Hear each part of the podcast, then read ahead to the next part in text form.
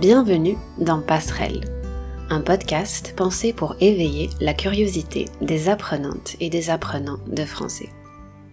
Je m'appelle Émilie et encore une fois cette semaine, je vous invite à prendre quelques minutes pour qu'on réfléchisse ensemble à une question. Cet épisode, comme les précédents, je le vois comme le début d'une conversation. Vous l'avez peut-être déjà remarqué en lisant le titre de l'épisode que vous êtes en train d'écouter, Aujourd'hui, on va parler d'amitié. Récemment, c'est un sujet qui apparaît régulièrement dans des articles que je lis, dans des newsletters auxquels je suis abonné, dans des podcasts que j'écoute et dans mes conversations aussi. À ce propos, si vous vous demandez comment vous pouvez participer à la conversation après l'écoute du podcast, je vous encourage à venir me retrouver sur Instagram. Chaque semaine, je partage une publication et des recommandations en tout genre pour aller plus loin dans l'échange. Mais commençons à parler d'amitié sans plus attendre. J'ai deux questions à vous poser. Où est-ce que l'amitié commence Et qu'est-ce que signifie l'amitié pour vous? C'est une vaste question, n'est-ce pas? L'amitié peut prendre diverses formes. Alors on va d'abord s'intéresser aux liens plus ou moins forts qui nous unissent à nos cercles d'amis, et parler de l'importance des liens faibles, entre guillemets, dans notre vie sociale. Dans un deuxième temps, on va regarder du côté de la philosophie, pour voir ce que les philosophes peuvent nous apprendre sur l'amitié. Ça va aussi être pour moi l'occasion de vous faire découvrir, peut-être, un de mes podcasts préférés. Et enfin, je ne pouvais pas parler d'amitié sans faire le lien avec l'apprentissage des langues. Donc, cet épisode va se terminer sur quelques conseils pour profiter au mieux de vos échanges linguistiques et pourquoi pas, de cette manière, élargir vos horizons tout en créant de nouvelles amitiés.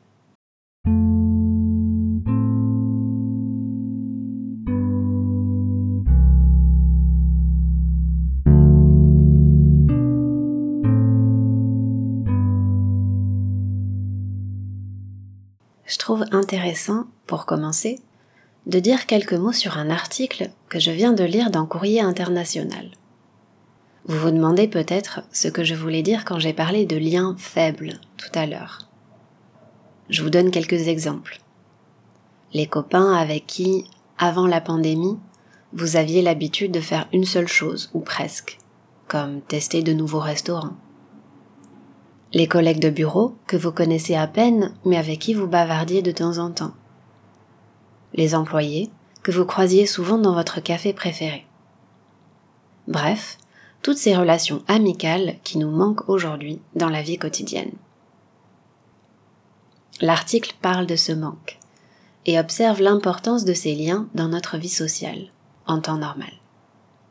Les liens faibles, c'est une expression qui vient de la sociologie et en effet, on peut se demander quel mot utiliser pour désigner ces différents types et degrés d'amitié. En français, vous avez peut-être déjà entendu le mot connaissance.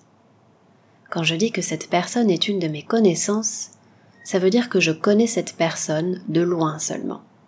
Elle ne fait pas partie de mes amis proches. Mais on n'est pas non plus étrangers l'un pour l'autre. On partage une certaine familiarité.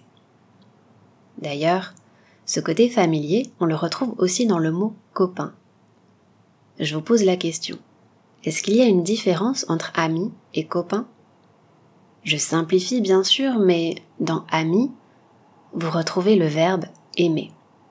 Donc, quand on utilise le mot ami, ça évoque quelque chose d'intime, de proche, un sentiment affectueux. Si vous observez le mot copain, co signifie avec, le copain, c'est celui avec qui je partage le pain. On l'utilise pour désigner les relations amicales au sens large. Aujourd'hui, il ne s'agit pas de faire un classement entre les différents types, les différents degrés d'amitié, mais simplement de remarquer le rôle qu'occupent ces connaissances dans notre vie, au-delà de notre cercle d'amis proches. L'article de Courrier International explore ces questions beaucoup plus en détail, et je vous laisse aller le lire si le sujet vous intéresse. je vous propose maintenant de passer à la suite et de partir à la découverte d'un podcast éclairant.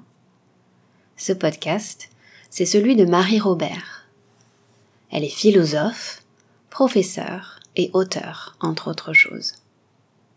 Il y a quelques semaines, elle a partagé un épisode qui parle justement d'amitié.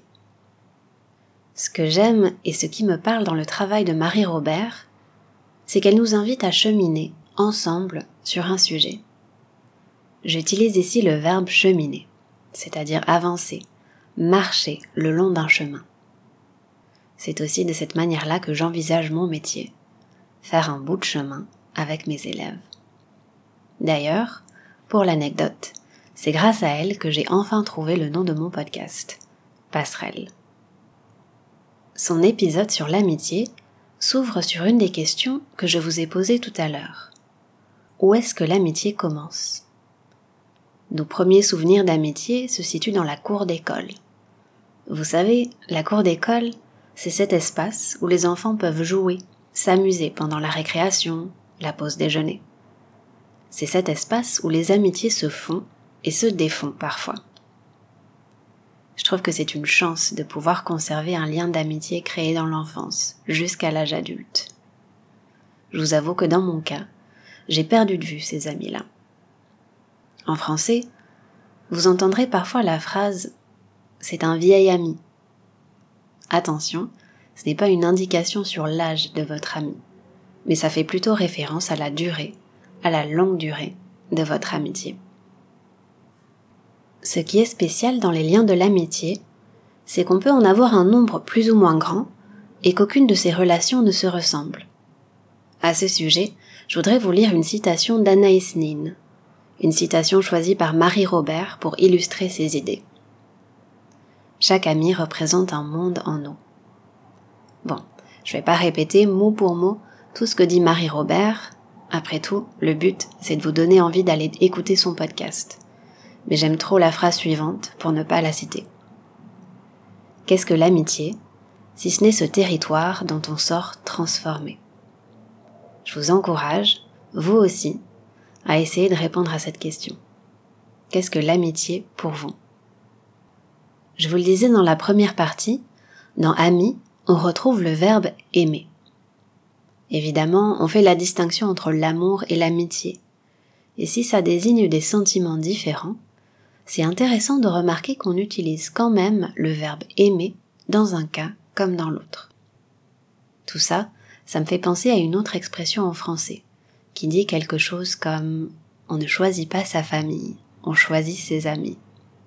Et c'est bien ça qui rend l'amitié si spéciale. Aimer dans le contexte de l'amitié, c'est un choix. Un choix un peu mystérieux. Comment expliquer que l'alchimie fonctionne avec certaines personnes et pas d'autres? Qu'est-ce qui fait qu'on accroche avec quelqu'un qui devient ensuite un ami? Accrocher avec quelqu'un, ça veut dire qu'on s'entend bien, qu'on a une bonne entente avec quelqu'un. Marie-Robert le dit très justement, ce qui nous rapproche, ce sont des valeurs communes. On peut aussi trouver des pistes de réflexion du côté de la philosophie, et plus spécifiquement des philosophes antiques. En quelques mots, pour Aristote, l'ami est l'autre soi-même. C'est mon alter ego. La semaine dernière, on a parlé des choses qui contribuent au bonheur. Comme Aristote, je crois que l'ami est indispensable au bonheur. Les amis s'accompagnent, progressent et cheminent ensemble pour accéder au bien ultime, le bonheur. Je pourrais aussi vous parler de Cicéron, pour qui être ami, c'est être intime et allié. Selon lui, l'amitié est à la fois, autrement dit en même temps, une relation privée et une relation publique. L'ami, c'est celui ou celle qui nous soutient. Chez Cicéron, je retrouve une valeur fondamentale à mon sens, puisqu'il donne une place centrale à la franchise en amitié. Il y aura encore tellement de choses à ajouter, mais vous le savez, le but avec ces épisodes, ce n'est pas d'apporter toutes les réponses, mais plutôt d'attiser votre curiosité sur un sujet. J'aime bien ce verbe, attiser. Attiser un feu, par exemple. C'est le relancer, le raviver. alors j'espère au moins que cet épisode aura l'effet d'une petite étincelle pour vous faire réfléchir à votre vision de l'amitié et vous donner envie d'en savoir plus sur le podcast de Marie Robert. En résumé, l'ami c'est tout un tas de choses. C'est celui ou celle qui est là pour partager nos joies et nos tristesses.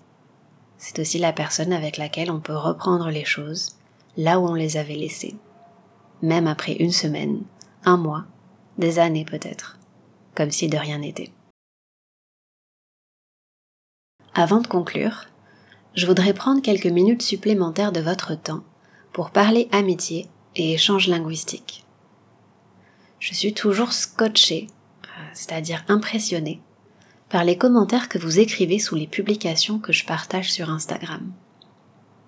En lisant vos mots, remplis de justesse et de réflexions pertinentes, je me sens grandi. Et à ce moment-là, rien ne me fait davantage plaisir que le sentiment qu'on avance ensemble. Ce sentiment-là, je vous souhaite sincèrement de le retrouver dans vos échanges linguistiques. Quand je faisais mes recherches pour l'épisode de cette semaine, je suis tombée sur une vidéo à ce sujet. Ne vous en faites pas. Euh, ça, c'est une autre manière de dire ne vous inquiétez pas. Ne vous en faites pas. Le lien vers cette vidéo sera dans les notes de ce podcast, comme toutes les sources dont j'ai parlé jusqu'à présent. Bref, il y a une métaphore que j'ai adorée dans cette vidéo. Pour s'assurer de profiter au mieux de ces échanges linguistiques, il faut prendre soin de son jardin.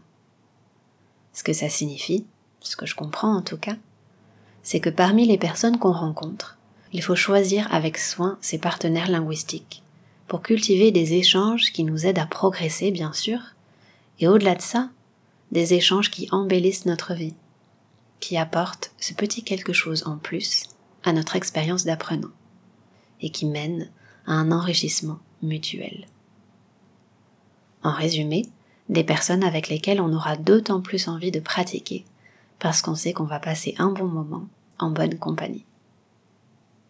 Vous le savez, dans ma pratique de la transmission, qui est un échange qui va dans les deux sens, créer du lien à travers l'apprentissage est quelque chose de fondamental. Il est aussi primordial, autrement dit il est essentiel, de se sentir à l'aise, surtout quand on se sent vulnérable, vulnérable de parler dans une langue qu'on est en train d'apprendre. Quoi d'autre? Soyez préparés, ou essayez de l'être en tout cas. Prenez quelques minutes pour penser à des sujets de discussion à l'avance. Soyez impliqués dans l'échange. Quand je parle d'implication, je parle d'engagement. C'est la qualité de l'échange qui en dépend. Si vous traitez votre partenaire de langue avec respect, si vous utilisez des mots encourageants, un bon partenaire linguistique saura rendre l'appareil. Autrement dit, il ou elle saura renvoyer l'ascenseur et vous encourager en retour. Je voudrais finir avec un dernier conseil. Et là, je me base vraiment sur mon expérience de prof. Sur la plateforme d'apprentissage des langues que j'utilise pour enseigner, vous seriez peut-être surpris du nombre d'élèves qui programment une première leçon sans même envoyer un message au professeur. Dans ce genre de situation, j'écris toujours à la personne qui souhaite qu'on travaille ensemble. Mais le conseil que je vous donne ici, plus largement dans le contexte de n'importe quel échange linguistique, c'est de ne pas négliger l'importance d'écrire un message détaillé pour vous présenter. Le soin que vous allez apporter à ce message de présentation, c'est aussi ça qui peut faire toute la différence. Grâce à ça, on pose déjà les bases d'un échange avant même de se parler en face à face.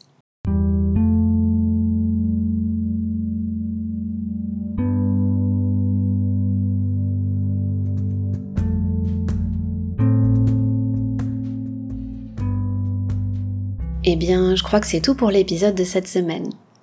Pour conclure, je vais puiser encore un peu d'inspiration dans le podcast de Marie Robert. Elle conclut généralement ses épisodes en lisant un passage d'un texte. Du coup, j'ai envie de citer une phrase que vous pourrez entendre au début de son épisode sur l'amitié. Elle dit quelque chose comme ⁇ Ce sont vos mots à vous qui donnent du sens aux miens ⁇ Cette phrase résume parfaitement ce que je ressens. Elle résume aussi ce que j'espère pour le futur de ce podcast, celui que vous êtes en train d'écouter maintenant. Une envie de partage. Voilà. Comme d'habitude, j'espère que cet épisode vous aura intéressé et qu'il vous aura fait réfléchir un peu sur votre rapport à l'amitié et la manière dont vous abordez les échanges linguistiques. Toutes les informations essentielles, le lien vers l'article de Courrier International, le podcast de Marie Robert et la vidéo avec des conseils pour les échanges linguistiques, qui est beaucoup plus complète que ce dont j'ai parlé aujourd'hui. Vous retrouverez tout ça dans les notes de cet épisode. Encore une fois, je vous invite à vous abonner à Passerelle sur votre application de podcast préférée, si ce n'est pas encore fait. Et vous pouvez aussi me retrouver sur les réseaux sociaux, notamment Instagram où je partage des ressources supplémentaires pour continuer à échanger. Le meilleur moyen de faire connaître ce podcast, c'est encore d'en parler autour de vous. Si vous avez aimé l'épisode que vous venez d'écouter, je vous encourage à mettre une note sur Apple Podcast et à écrire un commentaire constructif. Tout ça, ça m'aide vraiment à améliorer le podcast et à faire avancer ce projet. Je vous remercie d'avoir pris le temps de m'écouter aujourd'hui et je vous donne rendez-vous bientôt pour le prochain épisode. À très vite!